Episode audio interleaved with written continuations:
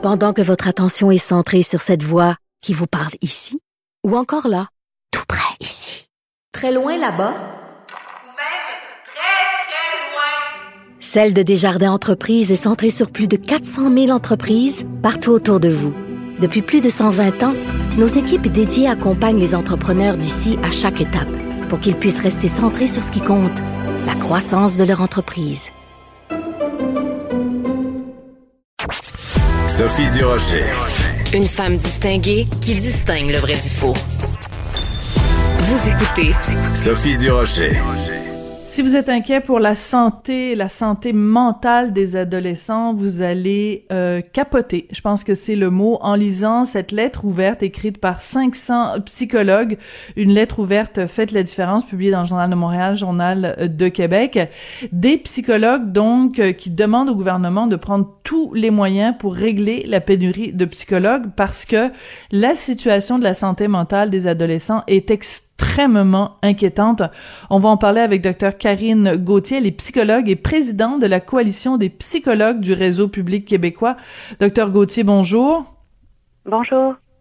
Docteur Gauthier, j'ai lu votre lettre. Je suis mère d'un adolescent de 13 ans et j'ai capoté. Je m'excuse d'utiliser cette expression-là parce que ce dont vous nous parlez, c'est euh, rien de moins qu'une épidémie de problèmes de santé mentale euh, chez les adolescents.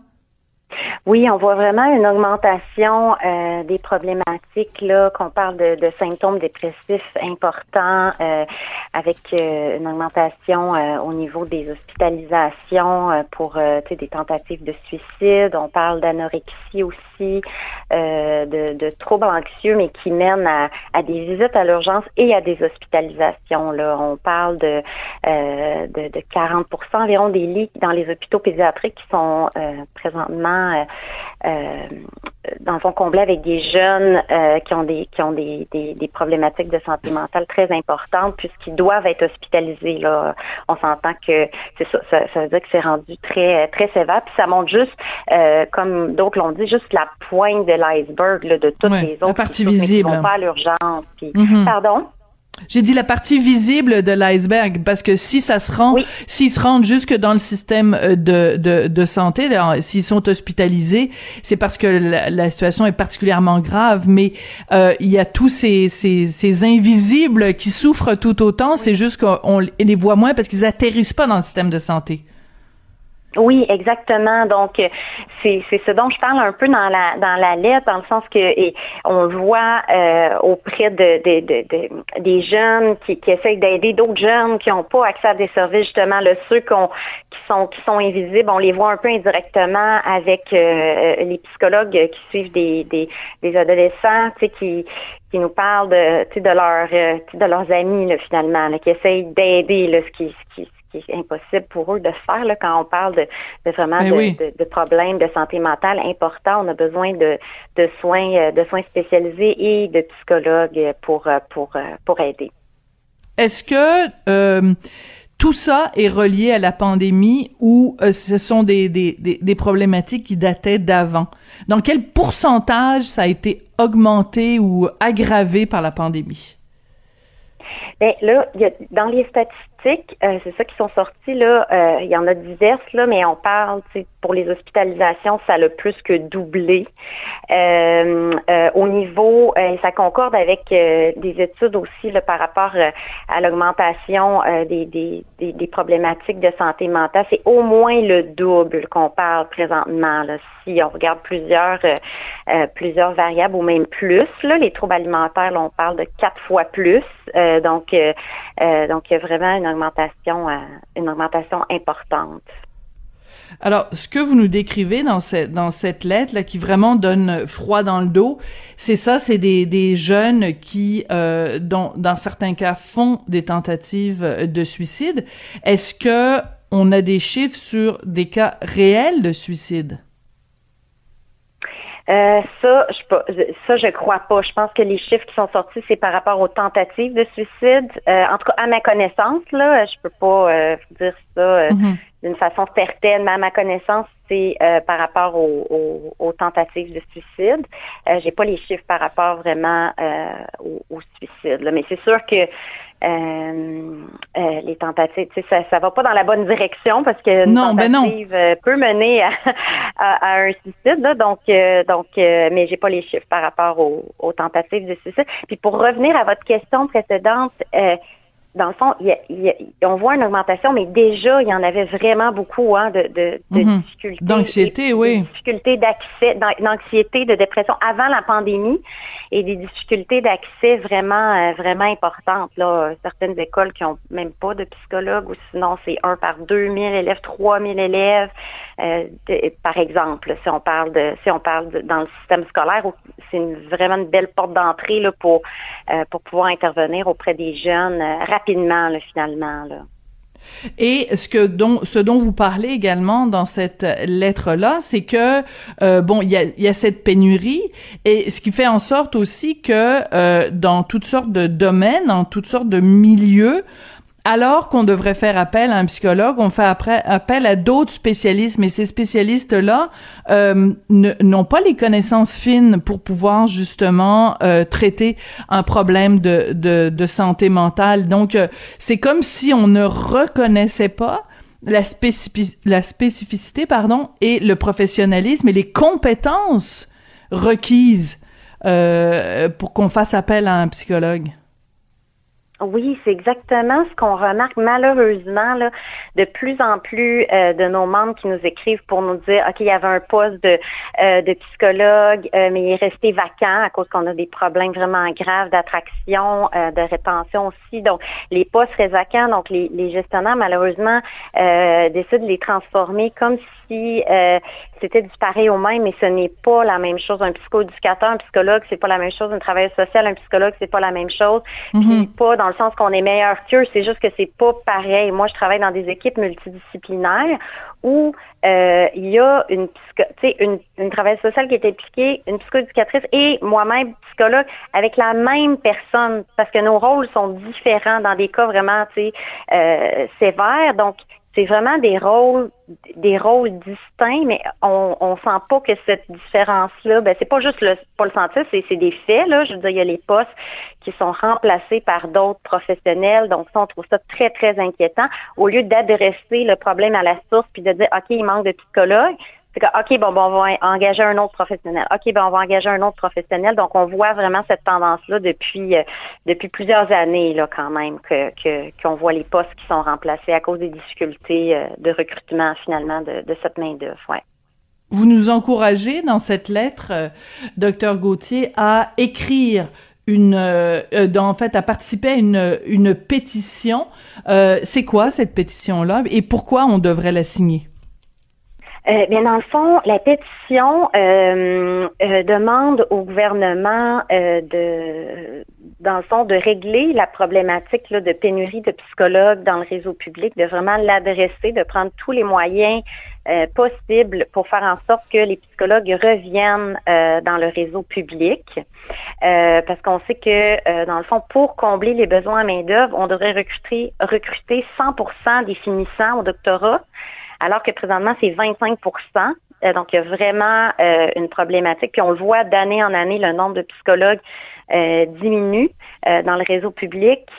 donc, donc c'est pour ça la pétition, c'est pour dire que si vous êtes d'accord de dire on veut, on veut des psychologues, on veut qu'il y ait des actions qui soient faites pour euh, qu'on ait accès à des psychologues dans les écoles, dans les CLST, dans les hôpitaux, dans euh, les centres jeunesse, à la DPJ, dans les centres de réadaptation, dans le fond, dans dans dans, dans le dans toutes les sphères du, réseau public pour que euh, que cette main d'œuvre là reste parce qu'on craint vraiment une extinction de la profession dans le réseau public que ça devienne comme un luxe euh, pour les gens qui peuvent aller, aller consulter au privé, mais que finalement, dans le réseau, on voit une diminution euh, mm-hmm. vraiment importante euh, de cette main-d'œuvre. Donc, c'est ça la, c'est pour ça la pétition.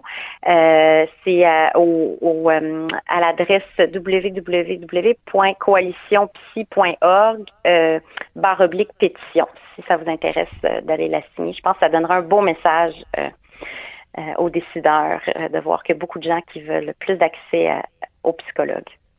Et euh, aussi, ben, dans votre lettre, un, argument qui est assez euh, intéressant, c'est l'idée de euh, d'économiser des sous. C'est-à-dire que si on investit dans la santé mentale, ça va avoir des répercussions. Alors expliquez-nous votre votre schème de pensée, là, le calcul que vous faites pour en arriver à dire que au final, on va économiser des sous.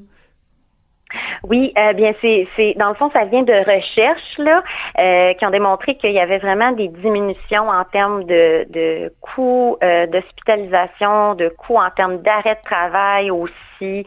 Euh, euh, donc vraiment, dans le fond, on sauverait vraiment beaucoup d'argent. Là, on parle de d'environ 22% des coûts d'hospitalisation qui seraient qui hmm. seraient diminués. Puis j'ai fait un calcul juste avant de vous parler. Là, on parle d'une hospitalisation, c'est en moyenne 6 000 dollars, ok? Euh, puis là, j'ai calculé, c'est, c'est, c'est, presque, c'est presque 100 séances de psychothérapie pour ce jeune-là qu'on aurait pu lui donner. Hmm.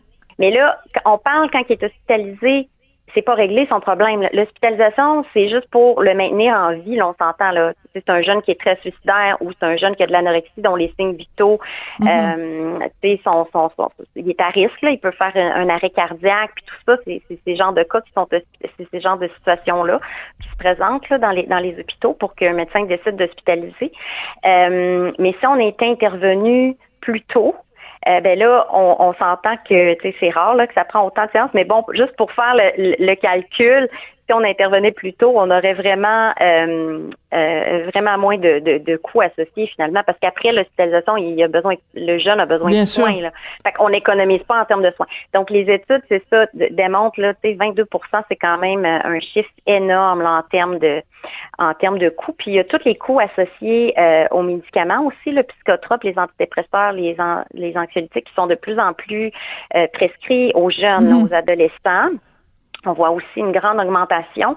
Puis ça, il y a des coûts pour le Québec qui sont qui sont vraiment euh, importants. Donc, euh, ça serait une économie aussi en termes de de, remboursement là, par la RAMQ des médicaments euh, pour pour les symptômes dépressifs ou, d'anxiété finalement. on parle d'économie en termes d'appel à la police. On a vu là les, que les policiers là, disaient qu'il y avait de plus en plus les ambulanciers d'appels par rapport euh, à des, des, problématiques qui sont reliées à la santé mentale. Euh, donc ça, ça engendre des coûts évidemment aussi, en plus de, la, détresse souvent chez les intervenants là, qui se disent pas, pas, pas très équipés ou, en tout cas qui, qui, qui, qui se sentent euh, un peu dépourvu. Euh, puis les visites médicales, les pédiatres sont sortis aussi cette semaine pour dire qu'ils sont pas euh, qu'ils sont pas équipés euh, nécessairement pour traiter les, les, les, toutes les troubles de santé mentale. C'est 50% de leurs visites qu'ils rencontrent dans leur bureau présentement.